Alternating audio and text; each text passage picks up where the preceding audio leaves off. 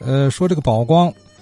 呃，作为三轮工会的一个夜校是吧？哎，但是他最早这家学校谁开的呢？邵环先生这两天很热心啊，在查阅档案资料，提供些情况。前些天啊，马光华老先生询问南市宝光小学的情况，我提供一些呢历史资料供参考。老先生呢提到呢，学校呢在淮海影院（原来叫上全仙影院）的对过有一个小胡同，往里面走四五十米就到了共和戏院的后身。没错，这个胡同啊叫上全仙胡同。宝光小学呢就在上全仙胡同十号楼。这幢楼啊是一九四零年七月建成的。马老还提到解放后啊，他在四九年或五零年在宝光小学上学时啊。这个学校的教学楼是两层楼，就两间教室，一波一波上。其实啊，宝光小学所在的这幢小楼啊，一九四七年这个教学楼有六间教室。学校的后门有一个很小的操场，当时呢有学生四百余人，设有呢一年级到四年级初小四班，五年级高小两班，没有六年级，为呢单式教学，就是呢一个教室一个班级。马老回忆，老师中呢有一个老先生，估计这位老先生呢就是这个学校的创办人刘宝光先生。宝光小学呢创办于一九四六年的八月，学校呢取名宝光，就是因为学校的创办人、校董事长、校长叫刘宝光。这位刘宝光校长啊，时年六十一岁，他是呢河北省宁津县人。刘宝光呢毕业于宁津县师范学校。曾在呢宁津县小学呢任职教员，后来呢来到天津经商，创办了惠利鞋帽店，并担任过呢天津市鞋业工会的会长，天津市第七区第八保保长，居住在呢南门西四条胡同十二号。这位刘宝光先生为什么想创办这么一所私立小学呢？在他一九四六年十月二十八日呈报天津教育局。申请校董会立案时啊，就写明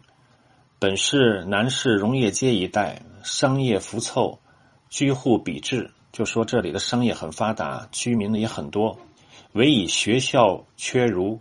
致使吉林就学儿童荒废流落，书堪痛心。当兹呢山河光复、建国迈进之时，兴学育才为复兴民族之基础，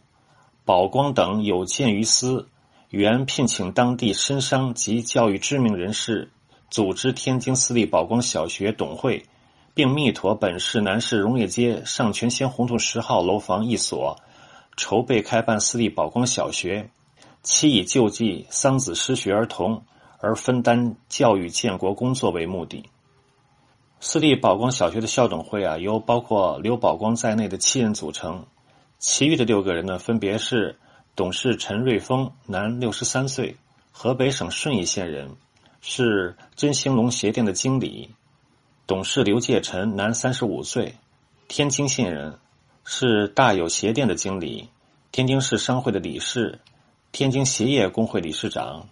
董事刘希伦，男，六十七岁，河北省饶阳县人，曾经的任河北省饶阳县县立小学校长，后来呢经商。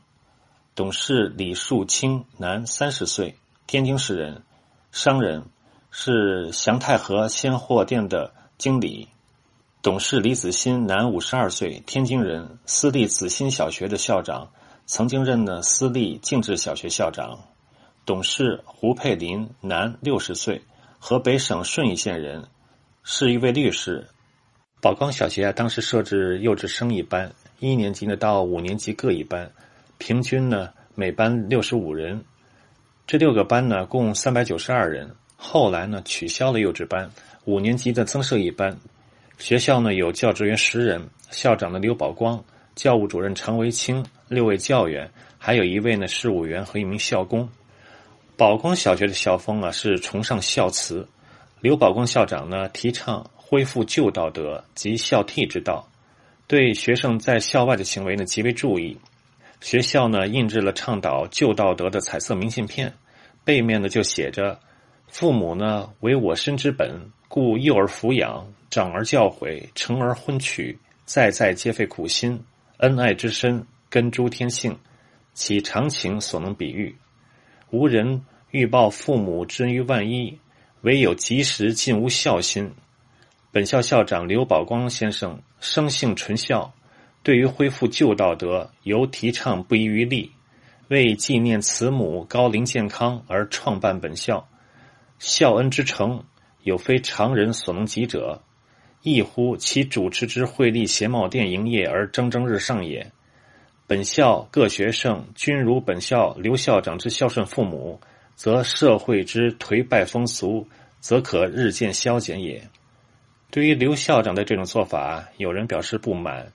写举报信呢到天津教育局，信中呢写道。刘宝光本系惠利鞋店经理，近来异想天开，在南门外庆云后创设私立宝光小学校，时常以孝顺老母做鞋店广告，每日用小车推其母到校，令学生敬礼。小车上大书鞋店广告，大收学费，从中渔利。其人并无资格，更非教育人才，思想简陋，粗俗不堪。竟又将各种礼俗彩印明信片，加印自己孝顺过程，强迫授予学生，每张五百元，笑话百出，诚非社会之福，影响儿童身心，危害教育，前途无望。